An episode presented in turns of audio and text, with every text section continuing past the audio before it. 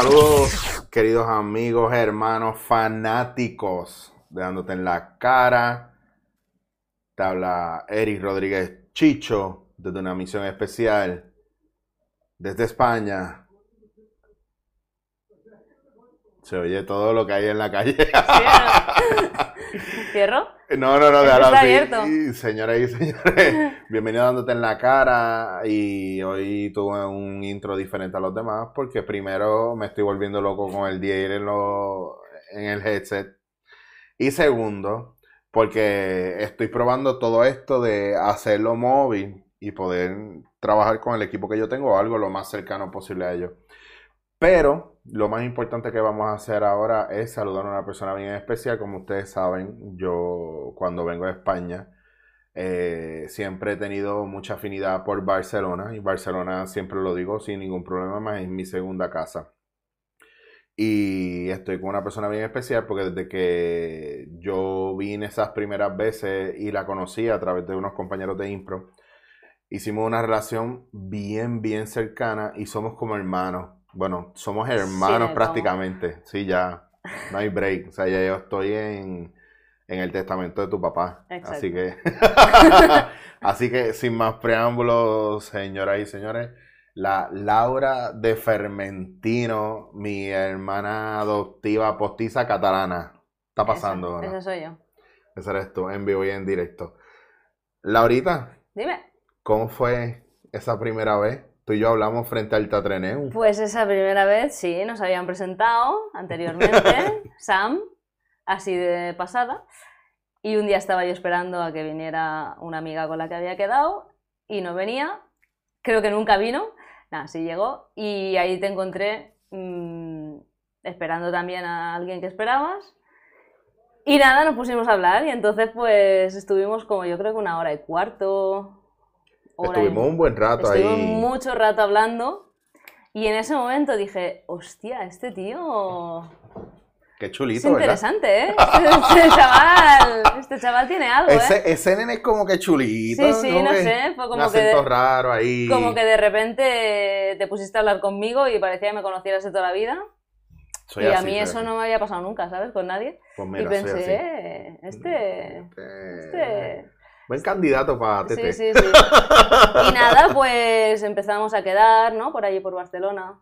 Eh, una vez me llevaste a... ¿Cómo se llamaba aquel sitio? Por allí, por el Raval, que estaba como escondido. Eh, Era que- una portería normal y corriente, tú picabas y Ah, dentro había un restaurante. Ah, ese era el de los, el de los Hare Krishna. Ese. Que hay, lo que pasa es que hay un sitio que a mí me gusta, que es un...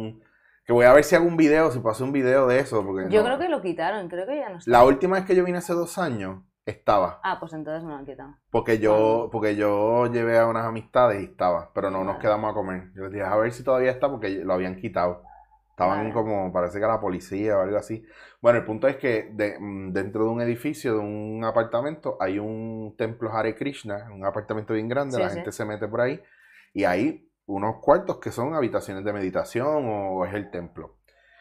Y resulta que cuando entras hay un comedor y hay un patio interior y todo, y una cosa bien chula, y tienen comida orgánica que hacen ellos ahí, pan y, ensalada, y todos los días hacen una comida diferente. Entonces, para almuerzo es un, como un buffet libre, y te dan la comida normal, pero hay como un salad bar. Entonces tú ahí te sirves lo que tienes, y pagas como 7, 8 euros, y te incluye bebida y té y todo. Y fue bien chulo, y fuimos allá. Y fuimos ahí, Yo yo, iba no lo mucho, conocía, yo, yo, claro. claro, yo soy de Barcelona toda la vida y no, había, no sabía ni que existía eso. Pero eso ¿sabes? pasa hasta en Puerto Rico, Sí. sitios que viene la gente de afuera y los conoce. Sí. Y entonces cuando te lleva a una persona que no es de ahí, tú como, ¿y este que sabe?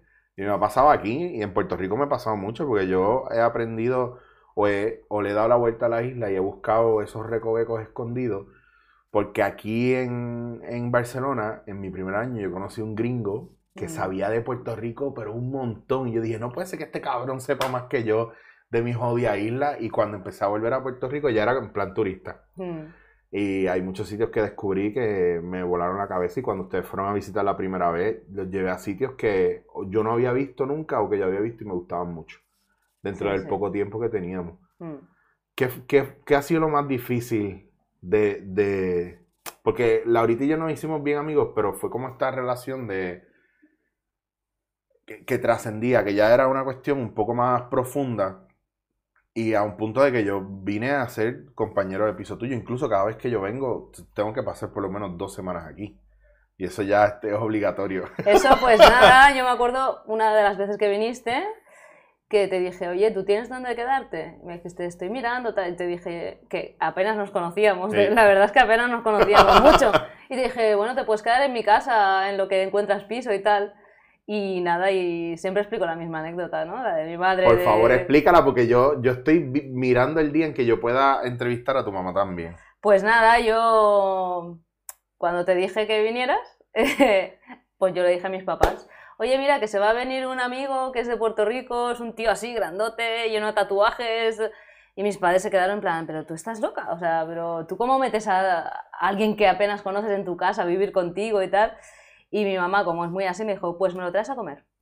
Y entonces nada, te llevé a comer y en el minuto uno ya se enamoraron de ti. Y ya está, y te adoptaron, ya. Yo quiero que ustedes sepan que donde nosotros estamos, estamos literalmente a 6, 7 minutos caminando de casa de los papás de Laura. Sí. Y cuidado si menos, lo que pasa es que yo voy a velocidad chicho, que Yo tardo menos cuando voy sola. Sí. Qué de puta. ¿Me has dicho gordo? No, no, no. apenas. Bueno, pues compré una jodida silla de ruedas y me, lleva, me arrastras por Idiota todo Cornellá. Pues resulta que los, los papás de Laurita viven aquí cerca. Y es bien fácil para nosotros decir un, qué sé yo, cualquier día en la tarde, mira, pues eh, Laurita llama a su mamá y dice, mamá, que, que vamos a ir a almorzar, eh, vamos a comer allá. Y, y nos vamos caminando y llegamos y, o sea, es literalmente aquí cerca y la hermana vive bien cerca también. Y lo fuerte es que cuando estás tú y yo le digo, mamá, que vamos a comer, eh, es como, ¿y qué quiere Eric que le prepare? A mí no me pregunta, a mí me dice, vale, ven, hay esto. Cuando estás tú aquí me dice, ¿y qué le prepara a Eric? ¿Qué, qué, qué le apetece? ¿Sabes? O sea, tienes más mimado, chaval, que... He usurpado todo. Sí, sí. Después la gente me pregunta por qué me gusta venir tanto para acá. He dado como 70 viajes para acá, pudiendo haber ido a un montón de países, pero siempre termino viniendo para acá y siempre tengo muchas ganas de venir acá. Y para mí es como mi segunda casa, porque yo siento que es una cuestión eh, bien especial, aparte de, de todo el proceso. a ver, Cuando yo vine a, a- a Barcelona, y a lo mejor mucha gente no sabe, yo he contado historias de lo que yo he vivido Ujú. en general, Nueva York, estar casado, eh, enfermedades, intentos de suicidio, depresiones, o sea, yo lo he contado todo aquí. Todo el mundo, todo el mundo sabe la que hay conmigo. Pero mucha gente no sabe que, por ejemplo, mi mamá siempre estuvo trabajando y en mi casa no hubo una figura paternal muy presente hasta, hasta una temporada que yo tuve un padrastro que fue muy bueno, fue muy chulo, pero para esa edad ya nosotros éramos teenagers y estábamos a punto como de desaparecernos. Entonces, eh, pues yo no, yo no tenía, para mí no era muy, muy normal, o yo no conocía el concepto este de la familia típica de las películas que se sientan a comer y el, papá llega del trabajo y la mamá tiene la comida y claro, mucha gente, ah, eso es súper machista. Y yo, no, eso es familiar, cállense, no me dañen la ilusión. Podía haber sido al revés, el papá cocinara y la mamá viniera del trabajo, a ver, whatever, da igual. El punto es que el concepto familia que te vendían en esa época, que era papá del trabajo, mami en la casa, y tú llegabas y había alguien esperándote para todos sentarse a comer juntos, era algo que yo no había vivido. Entonces, claro, cuando empecé a, a vivir eso con tus papás y empezamos a crear esta relación y vámonos de fin de semana y vámonos eh, a Rupit, vámonos al Cap de Creus, vámonos a Figuera, vámonos al templo eh, Budista del budista Garraf. de, la- de Garraf. Entonces ya empieza, empezaron a pasar, vámonos de excursión y entonces ya era una cuestión familiar y yo era el agregado. Y que si vienen los tíos para que los conozca, que si vienen los otros tíos de allá para que los conozca, y ya era esa integración a la familia a nivel de que, de que la mayoría de la gente del barrio que conoce a tu mamá saben que yo soy el hijo No. adoptivo full. Es que, es que de hecho mi padre siempre quiso tener un niño, nunca lo tuvo. Y ahora pues mira, tú eres el niño de la familia. Claro, Sí, y como me prestan atención, a mí no me gusta la atención. No, tú también eres de prestar atención. Sí, sí, sí, sí. Entonces lo que uno da, lo recibe. Sí, ahí eso sí, a mí me gusta bregar con la gente. Hay veces que eh, uno, uno siente que da más de lo que recibe, pero pues la vida me ha enseñado, por ejemplo, aprendido contigo en tu familia, que yo sí recibo más de lo que yo doy muchas veces. Lo que pasa es que no, no de la misma fuente a la que yo le doy. Ya. ¿Me entiendes? Sí, sí. Pero he sabido no esperar nada de la fuente, sino entender que hoy por ti, mañana por otro, y tú, tú cosechas lo que siembras. Y pues si, si yo hago eso, por ejemplo, lo hago con tu familia, o tu familia lo hace conmigo, de repente, donde quiera que yo vaya, es como una maqueta que se repite o unos patrones que se repiten de esa manera. Hmm. Y eso ha sido para mí súper, súper chulo, que por cierto aprovecho la oportunidad abiertamente y públicamente para agradecerlo, porque podías haber sido la hermana envidiosa que no quisiera nada. No.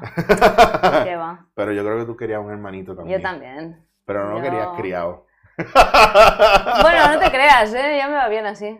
Eh, por cierto, eh, quiero que sepan que no estoy monitoreando el audio si hay algún problema, si no se oyen los micrófonos, si hay algún ruido extraño, tienen que bregar. Que nos lean los labios. Ya, está. tienen que bregar. Eh, yo estoy tratando de hacer lo que yo puedo, estoy yo solo, yo aprendo solo, estoy aprendiendo de mis errores, no tengo problema, no me regañen porque yo no lo sé todo. Así que paciencia que Papito Dios está bregando conmigo. Laurita, Dime. ¿qué está pasando en Barcelona actualmente? ¿Te puedo preguntar un poquito? Un poquito, solo. Un poquito nada más, no hay que entrar mucho en detalle. Un poquito porque toca, toca el tema. Sí, y es porque, porque eh, algunas personas me... No digo, es que la gente que me sigue me preguntan, algunas personas, como dos personas me preguntaron en redes, ¿qué está pasando en Barcelona? Otros me dijeron, tienes que ir aquí, tienes que ir allá, y no saben qué carajo está pasando aquí. Pero para los que vieron el, el blog anterior, no está en podcast, está solamente en chichowasier.com. Yo hice un video de cuando me quedé, que me cancelaron el vuelo para venir. Yo, fui de aquí a Miami y en Miami me cancelaron el vuelo a Barcelona. Entonces, eh, fue porque aquí en Barcelona hubo una protesta, la cual se fueron a el aeropuerto y literalmente lo bloquearon. Entonces, ¿qué, ¿qué es lo que está pasando en el país? Pues mira. A resumidas cuentas, porque después yo hablaré con alguien que vaya más a fondo. que va a entender más, seguro. Claro, pero quiero que me lo digas desde tu punto de vista, porque, porque tú no estás metida en la política y mucho menos en los medios. De hecho, yo no entendía nada de política hasta hace dos años. Claro. Que fue cuando empezó a pasar todo lo que está pasando ahora. Y es que, bueno, pues los catalanes queremos poder votar en un referéndum si queremos la independencia de Cataluña de España o no. Entonces, bueno, nunca nos daban la opción de hacer el referéndum. Eh, los políticos de aquí de, Cataluña decidieron, hostia, no nos dan diálogo, vamos a hacer el referéndum, es que necesitamos hacerlo. Claro. Y pues lo organizaron así por su cuenta. Entonces, pues eh, la policía, bueno, el gobierno español mandó un montón de policía aquí para ese día, que fue el 1 de octubre de hace dos años. Y el día que íbamos todos a votar, pues Barcelona y bueno, Cataluña entera se llenó de policías, guardias civiles, eh, no sé, trajeron como miles y miles de policías aquí a intentar evitar eso y la manera de intentar evitarlo pues fue empezar a hacer cargas policiales a gente que pacíficamente iba solamente a tirar un, voto en una urna y bueno, pues empezaron a pegar a todo el mundo. Bueno, fue duro, fue duro. Yo es que me emociona pensarlo porque fue un día muy duro. Entonces, pues nada, eh, los políticos que estaban en ese momento organizando aquello, pues fueron eh, a, prisión preventiva por hacer algo supuestamente ilegal. Y han estado dos años en prisión preventiva, sin juicio ni nada, y entonces hace, pues eso, el lunes de la semana pasada salió la sentencia del juicio.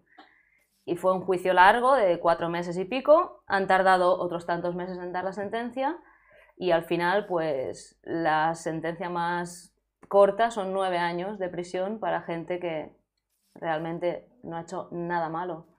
Más que poner unas urnas mm, de manera, vale, no muy legal igual. Pero entonces, pues, claro, ha pasado que han dado sentencia de más años a esta gente por poner unas urnas para que la gente votara que a asesinos, violadores, eh, que, se han visto en televisión también, que han sido... Sí, que han hecho daño de verdad. Sí, que han hecho daño de, verdad, entonces pues la gente se ha indignado.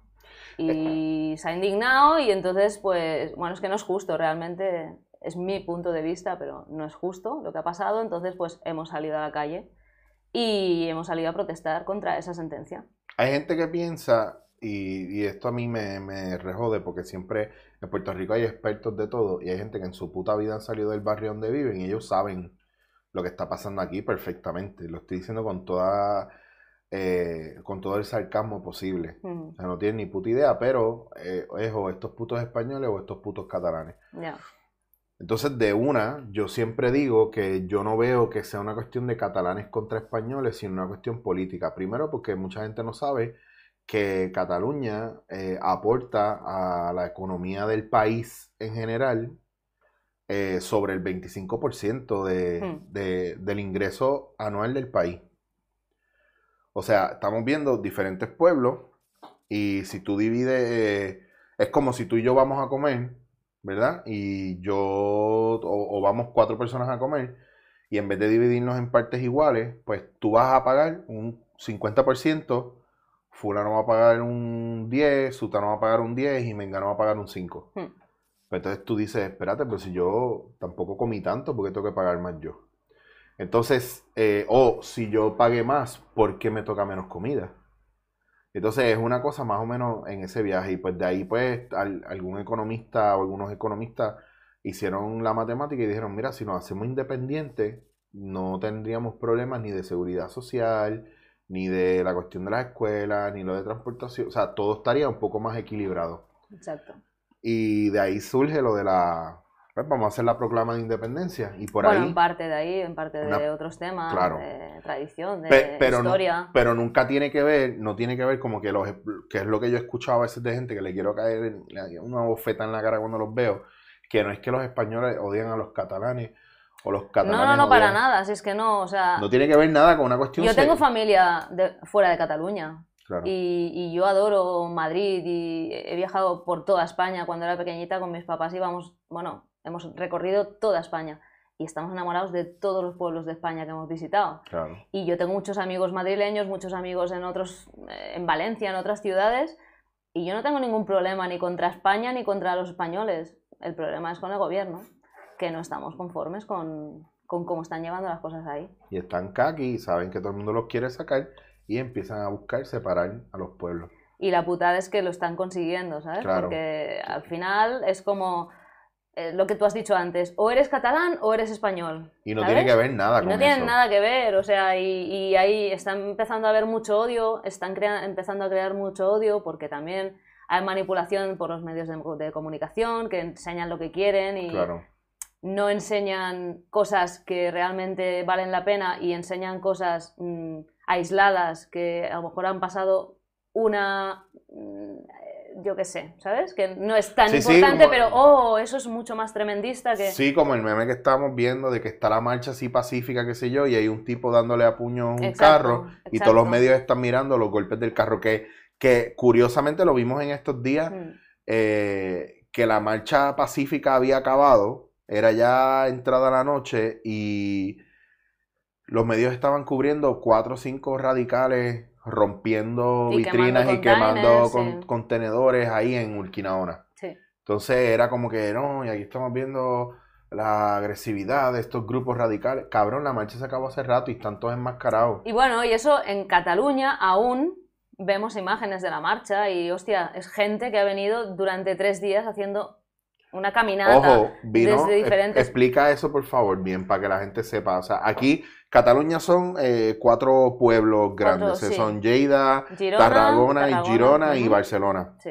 Y de Tarragona, Girona y Lleida vino gente caminando por la calle. Durante tres días. Durante tres días, una marcha. Salieron un miércoles y llegaron viernes. Y llegaron un viernes, hicieron la marcha en tres etapas, se quedaron a dormir en pabellones que, pusieron eh, para, que pudieran dormir ahí. Era un cojonal de gente. Y es un montón de kilómetros que han hecho caminando pacíficamente simplemente para protestar contra esa sentencia. Entonces todo eso en Cataluña lo hemos visto, pero en España, en vez de poner esas imágenes de, hostia, gente pacífica caminando por esa causa, ¿sabes? y uniéndose y un pueblo unido que hay imágenes brutales, Brutales, de piel claro, de gallina. Claro, sí. Eh, y lo que te ponen en el resto de, de España son las imágenes de eso que tú has dicho antes, de los radicales Wow. quemando containers, de los policías, bueno, ¿sabes? Lo tremendista. En cambio, bueno, lo otro se ve que no interesa, entonces... mm, Sí, y llega un punto que frustra y, y el jaleo ese y la jodera esa está heavy. Bueno, yo, yo llegué aquí y al sol de hoy yo no he tenido la oportunidad de ir al centro. O sea, no, lo que hemos ido fue, pues, fuimos a Paralel, que está más abajo, fuimos a Gracia, que está más arriba, pero al centro, centro, que yo usualmente voy y es lo primero que hago es coger el tren y, y voy para mismo por Quinaona, vía La Yetana y voy a donde me gustan los sitios que a mí me encanta ir que están justamente por esa zona. Sí. Me dijo tu hermana en estos días que estaba en Plaza Urquinaona ella está trabajando y ella ahí. trabaja por ahí, que iba caminando por ahí alrededor y no había ni guagua turística, no, No. habían turistas casi, no había nada. Entonces, pues, Está la situación así un poco delicada. pues ese es el sentido de una persona que pues, cercana a mí, catalana, y obviamente eh, comments negativos que yo vea, pues los voy a borrar. Y te lo digo porque últimamente la gente tiene mucho que decir. Aunque dentro, o, o quiere, cree tener mucho que decir, pero cuando escriben son comentarios vacíos, llenos de odio y problemáticos, y yo los borro. Digo, yo no entiendo mucho de política. Este es mi No, no, punto de vista desde, Oye, pero está bien, está genial. Porque desde como yo lo he Pero vivido. es que eso es lo que es, que- es que a la larga, cuando tú vienes a ver, nadie sabe de, po- de política. Es como un contable. ¿Tú, tú sabes de contabilidad? Nada. No, tú confías en una persona que tú le das todos los años a que te mire las cuentas para que tú puedas pagar lo de Hacienda y todo. ¿Por qué? Porque eso no está hecho para que tú lo entiendas.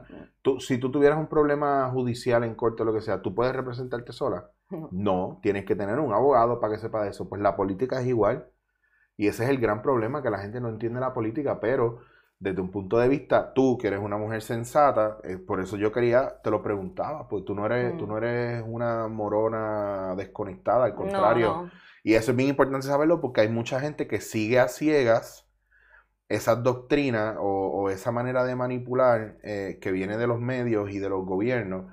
Y tú estás en un punto donde tú puedes discernir, y aunque tú seas catalana, ah, yo conozco catalanes que me dicen, mira, yo no quiero la separación, pero esto no tiene que ver con eso.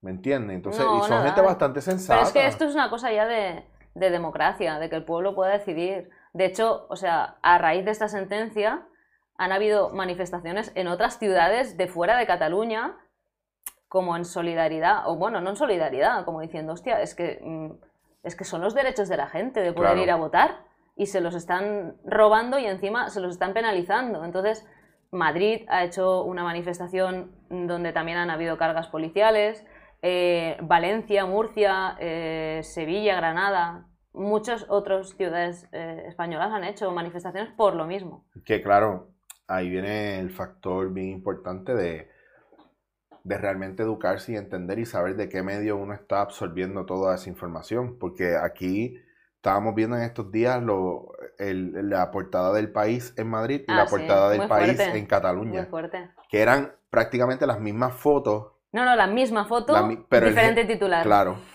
Entonces es como los medios manipulan Ah. todo lo que está pasando o cómo le quieren hacer llegar a la gente de mente débil o a la gente que no, que está in- mal informada, eh, meterle miedo con relación y crear esa xenofobia, esa división y pues hasta que no entendamos que eh, el, el pensar de los gobiernos es divide and conquer, pues no vamos a entenderlo. El problema es eso que también que la gente no... Hay gente que sí, que se informa y que, y que se interesa, y... pero hay gente que, bueno, se cree lo que le ponen en la tele y, y ya. O lo que leen en el Facebook. o lo que leen en Facebook, o, ¿sabes? Entonces, y como están censurando todo lo que no les interesa también, porque en redes sociales también están borrando vídeos Mm. que no interesa ver o que se vean, pues entonces al final les llega lo que ellos quieren que llegue y ya, punto, pelota, no hay, nada no hay nada más que hacer ahí, ¿sabes? Probablemente después de este video se, pa- se para una guagua de mozos de escuadra ahí al frente, se bajen, toquen la puerta y nos caen a palo. Puede ser, Que- porque esto ya está, está yendo así la cosa. Está el garete. Va- Vamos a cambiar el tema un poco para Vamos. salir de la... De, ya con eso ustedes ya saben por dónde va a ir esto más adelante. Y digo más adelante con los próximos invitados que voy a tener, que no están aquí esta noche, sino en otro podcast. Parecería que vamos a una pausa y luego de la pausa venimos con más invitados. Eh, háblame de Puerto Rico. Que... Sí, sí, sí, sí.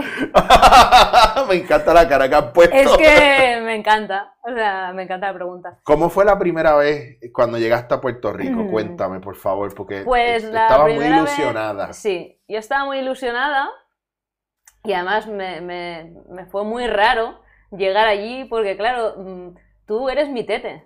Claro. Y yo te he conocido a ti, a ti aquí como Eric y ya. Tú me habías contado que habías hecho una película y que tenías un personaje que era Chicho y tal, pero yo no me imaginaba en la vida, Qué fuerte, ¿verdad? mm, o sea, cómo eres tú allí, o sea, cómo la gente te ve allí de diferente de cómo yo te veo, ¿sabes? Es como, yo me acuerdo que llegué a la una de la mañana al aeropuerto, tú me estabas esperando, yo llegué con hambre porque en el avión no nos dieron apenas de comer. y Porque tú llegaste, dijiste- todavía llegado a Miami y de Miami entonces llegaste a Puerto Yo Rico. vine eh, escala a Londres, luego a Nueva York y de Nueva York a Puerto Rico llegué. Ah, venía de Nueva York. Vale. Entonces, Y lo que te dieron fueron unas papitas de Nueva York a... Sí, nada, no sé. Es que además fueron. Es que no me acuerdo ni lo que me dieron. Pero yo llegué con hambre. Entonces tú me dijiste, va, pues paramos en un supermercado y yo te cocino y tal. Y claro, yo entré contigo al supermercado y de repente veo que una señora se te acerca. ¡Ay, perdona, tú eres Chicho, ¿no? Y claro, yo me quedé en plan, hostia, pero que es famoso aquí o algo, lo conozco. O sea, realmente es tanto. Y, Que la y- gente sepa, y te explico, lo que pasa es que yo, primero, primero que todo a esa hora, esto fue en Supermax de Diego. Eh, y yo quiero que ustedes sepan que el público que más me aclama son las doñitas de 60 para arriba. Y son locas conmigo. Esta carne es carne de gallinita madura, ¿ok? Para que lo sepan. Entonces, Entonces, nada, yo pues me quedé, aquí decimos flipando, no sé si se entiende sí, sí, flipando. te- Me quedé como muy extrañada, como muy, ¿qué es esto? ¿Dónde me he venido? ¿Sabes? O sea, no lo podías creer. no, y luego pues durante las tres semanas que estuvimos allí contigo, pues también, varias ocasiones, fue como, hostia, qué fuerte, ¿no? Aquí, chicho, chicho, y, y era como, se me hacía bien raro. Y a mí se me hacía bien incómodo porque yo quería pasar tiempo con ustedes y la gente, mira chicha, para una foto. Que yo siempre estoy para todo el mundo. Yo, yo creo que yo he dicho que no, una vez en la vida hace poco, en, en un show que hice en un pueblo, se llama Guayanilla, Mm. eh, que estaba bien agobiado, todo sudado saliendo del show, no me dieron un espacio, estaba la gente encima de uno, porque son unos odios desesperados, llevan hora y media viéndome un cabrón show sudando, y me voy a bajar del, del escenario y está todo el mundo, "Eh, eh, foto, ah, foto. Es como si se tuvieran que ir, o cuál es el jodido cabrón viaje, y yo me dio ansiedad. Y dije, no, no, no, voy a sacar foto. Y me fui para el carro, porque estaba sudando cansado, me estaba, estaba hasta mareado.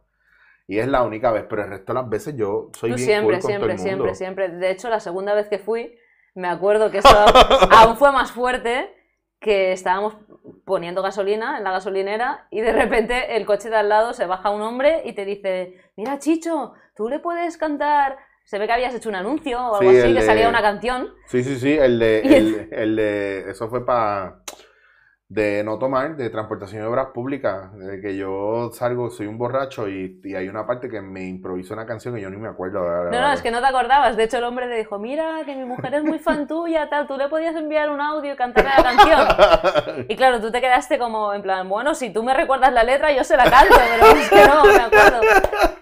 Y me acuerdo que llamó a la señora, la señora se puso contigo al teléfono, mira, qué chicho, tal, en la gasolinera, que supuestamente no se puede usar el móvil, pero Claro. bueno, estábamos allí. Sí, sí, pues situaciones así, Pero ¿a quién le importa? Así Rico. curiosas, así curiosas, sí. Está, está cabrón. ¿Y qué es lo más que te gustó de la isla? Porque tú estuviste un rato. Tú, Yo, tú- mira, yo he estado dos veces. He estado... ¿qué hicimos? Hicimos Fajardo. Ustedes fueron, Fajardo. uno de los días ustedes fueron a Culebra. Fuimos a Culebra, O fuimos a... No, a Culebra. Fuimos a Culebra, que hice uno de los snorkels más espectaculares de mi vida en playa Tamarindo. Tamarindo, ¿viste tortugas? Con tortugas. Eh. Eh, estuvimos en playa Flamenco, estuvimos en playa Zoni. Eh, nos fuimos a Mayagüez, que fue donde tú naciste, ¿no? A- No, bueno, en verdad nací en el Bronx, me o- crié en Mayagüez y en Ponce. Lo, lo que pasa es que la gente se pelea esto, porque yo nací en el Bronx, en Nueva York. Mi mamá me trajo a Ponce, pero mi abuela vivía en Cabo Rojo y yo estaba yendo Cabo Rojo, Ponce, Cabo Rojo, Ponce. Después mi mamá se mudó a Mayagüez y pues ya era ese triángulo, Mayagüez, Cabo Rojo, Ponce, Mayagüez, hasta que me hice teenager y ya empecé a correr toda la isla. De hecho, en Cabo Rojo yo tengo una de las playas preferidas de, de- de- de ¿Cuál mi es? ¿Te, vida. te acuerdas el nombre? Playa Bulle. Ah. Playa Bulle me encantó. O sea, estábamos solas. Estábamos solas en la playa. Y Una playa levantarse ahí de espectacular. los trailers. Sí, sí, con la medallita. eh, sí, y sí. mami ahí alcahueteando. ah, tienen que comer. Las- engordándolas, me imagino. Hostia, nos hizo unas. Perdón. Nos hizo Sí, unas arepas de coco con. Qué rico. Con. ¿Qué era? ¿Pernil? Que tú estuviste Con cocinando. pernil y no le hizo, les hizo con spicy crab también, ¿no? O con Mm, bacalao. No me acuerdo, pero estaba. Pero pernil había. Sí, sí. Un Mami pernil cocina- hicimos. Mami cocina, cabrón. Sí, sí, sí. Anet, un besito. ¿Y qué más así recuerdas que te haya gustado mucho dentro de todo? Bueno, nosotros nos montamos en el Pues, carro y dimos un par de vueltas. Sí, fuimos al Yunque, que también me ha Sí. gustado mucho. Lo que pasa que el día que fuimos estaba lloviendo y no pudimos ver mucho, pero bueno, lo tengo ahí pendiente para la próxima vez. Eh, ¿Dónde fuimos también? ¿Cómo se llamaba esa playa que era del hotel? Em, ¿Desde Fajardo? Cogimos... No, desde Fajardo no. Ah, Desde- en ¿dónde Palomino. Eh, Palomino. Palomino. Palomino. Desde el- sí, que fuimos desde ahí. Ahí también, ahí también estábamos esperando el, el barquito y también vi a unos que de lejos decían, mira, mira, ahí está Chicho, ¿sabes? Sí, sí, sí.